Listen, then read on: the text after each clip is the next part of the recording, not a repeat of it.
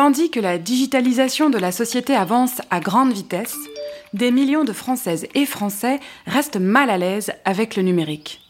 Le besoin d'un accès égal au numérique sur tout le territoire et la nécessité d'un accompagnement dans les usages ont donné naissance à des dispositifs d'inclusion numérique pilotés par la Banque des territoires du groupe Caisse des dépôts. Tour d'horizon.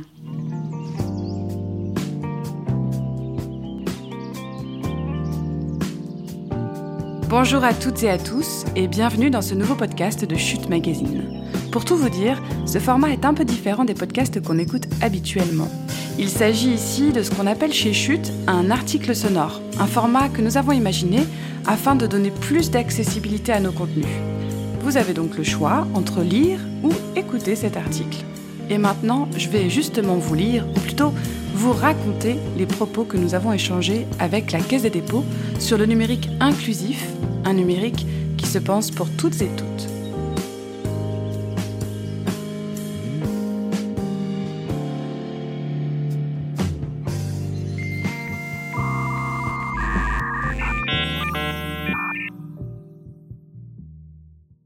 En France, selon les chiffres disponibles sur sociéténumérique.gouv, 13 millions d'adultes sont en difficulté avec le numérique, sans compter les personnes en situation de handicap ni les plus jeunes.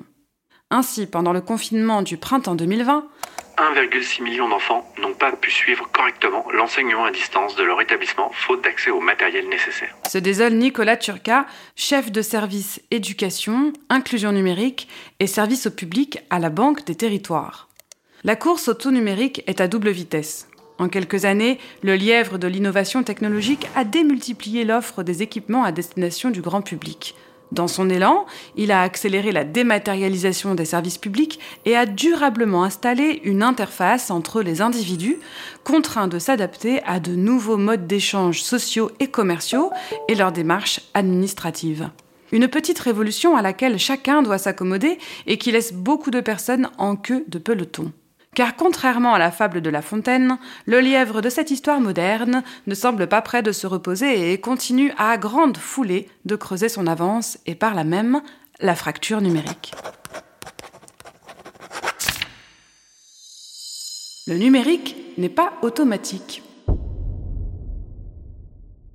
Le numérique est omniprésent dans nos vies. Depuis la prise de rendez-vous pour obtenir une troisième dose de vaccin contre la Covid, jusqu'à l'inscription des lycéens dans l'enseignement supérieur, en passant par l'ouverture d'un compte personnel de formation pour les salariés désireux de suivre une formation qualifiante ou certifiante, la population est à tout âge amenée à effectuer des démarches en ligne. Un raz de marée digital sur lequel compte d'ailleurs le gouvernement pour moderniser les administrations et désenclaver les territoires. Point d'orgue de la dématérialisation programmée de toutes les procédures administratives, le programme Action publique 2022 promet ainsi de simplifier la vie des usagers des services publics. Une simplification loin d'être évidente pour tout le monde. Aujourd'hui, 6,5 millions de personnes n'ont pas d'usage du numérique, dont la moitié par renoncement, et 6,5 millions ne sont pas connectés ou n'ont pas d'équipement pour le faire. Rappelle Nicolas Turca. Une fracture qui se déploie à trois niveaux. Sur le plan territorial, le taux d'usage d'Internet varie entre les villes et les campagnes. En zone métropolitaine, on compte globalement 10% d'usage, en plus qu'en milieu rural. Analyse le spécialiste de l'inclusion numérique. Une différence qui s'explique en partie par l'accès au très haut débit, dont le plan France haut débit prévoit une couverture de l'ensemble du territoire français d'ici 2022. Selon l'ARCEP, on compte 16,6 millions d'accès Internet très haut débit au deuxième trimestre 2021, contre 10 millions à la même période en 2019. Une couverture accrue grâce au déploiement de la fibre optique, mais qui atteint moins rapidement les zones faiblement peuplées. Des usages numériques très différents selon les groupes. L'âge des usagers délimite une seconde ligne de fracture. On doute, ceux qui n'ont pas grandi avec Internet et un PC dans leur chambre se tiennent plus facilement à l'écart des ordinateurs. Gare toutefois aux conclusions trop hâtives.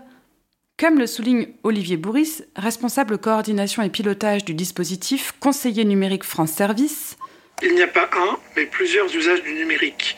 S'il y a de grands écarts en termes d'âge sur l'ensemble des usages, certains usages ne sont pourtant pas maîtrisés par une partie des jeunes.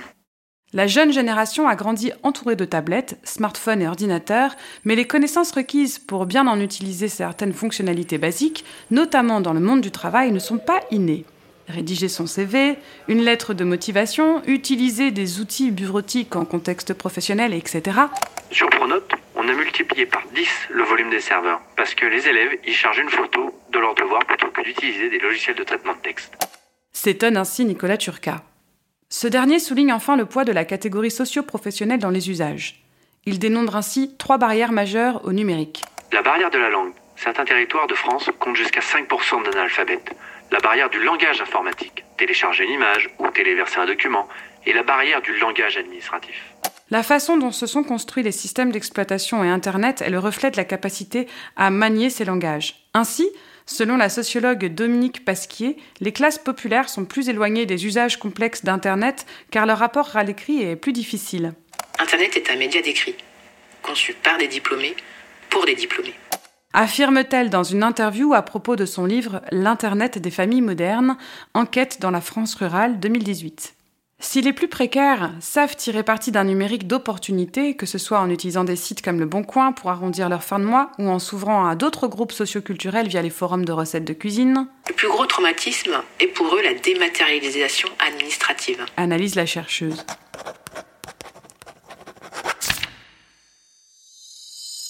Des dispositifs inclusifs. Pour accompagner les citoyens dans la digitalisation des services publics, la Banque des territoires a déployé, en partenariat avec l'Agence nationale de cohésion des territoires, 2000 maisons France Service et formé 6000 agents chargés d'accueillir et d'accompagner le million de Français qui, chaque année, bénéficient de ce dispositif. Une centaine d'étapes numériques ont par ailleurs été mises en place avec le groupe La Poste pour enrichir les maisons France Service d'espaces de formation au numérique. D'autres expérimentations ont lieu, telles que l'installation de bornes de télémédecine pour compenser l'absence de médecins dans les déserts médicaux.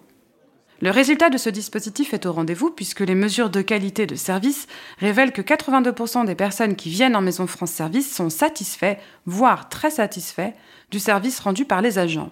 Pour muscler le dispositif, 17 hubs territoriaux ont été créés à l'échelle régionale. Depuis 2019, il fluidifie l'ingénierie territoriale en apportant un soutien complémentaire aux collectivités dans leur démarche d'inclusion numérique.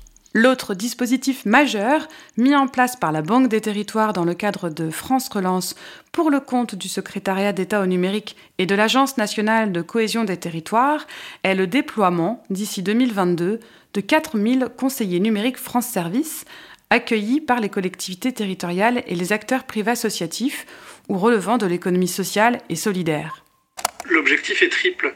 Soutenir les bénéficiaires dans leurs usages quotidiens du numérique, favoriser les usages critiques d'Internet et accompagner les bénéficiaires vers plus d'autonomie dans la réalisation de leurs démarches. Détaille Olivier Bourris. En validant un certificat de compétences professionnelles à l'issue d'une formation initiale, les conseillers participent à la structuration de la filière de la médiation numérique, ainsi qu'à son élargissement au territoire jusqu'à présent peu touché par les actions d'inclusion numérique. Les accompagnements proposés par les conseillers numériques France Service sont gratuits. Dans le souci d'étendre l'accès des usagers aux autres espaces de médiation existants, un pass numérique a été mis en circulation. Sous forme de chèques distribués par les structures locales, ce pass donne droit à des ateliers d'accompagnement avec des médiateurs numériques.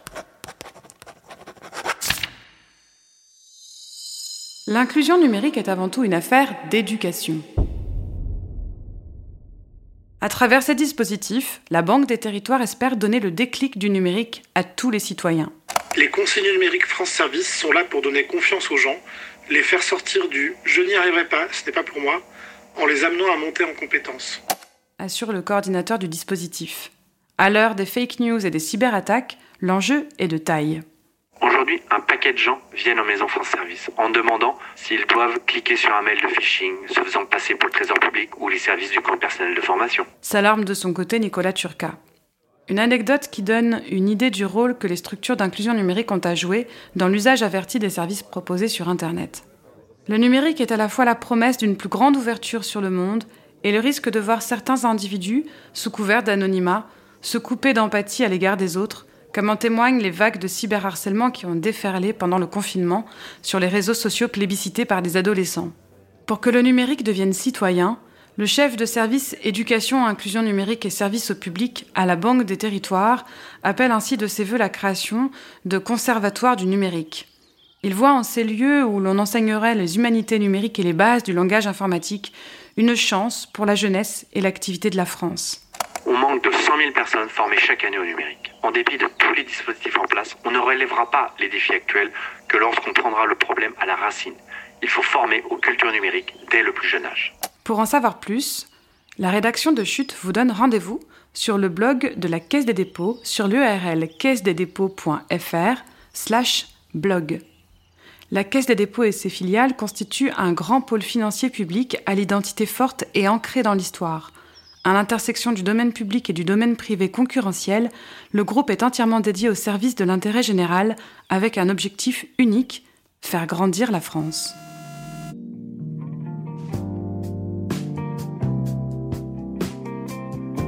Et voilà, j'ai fini ma lecture. Vous en voulez d'autres?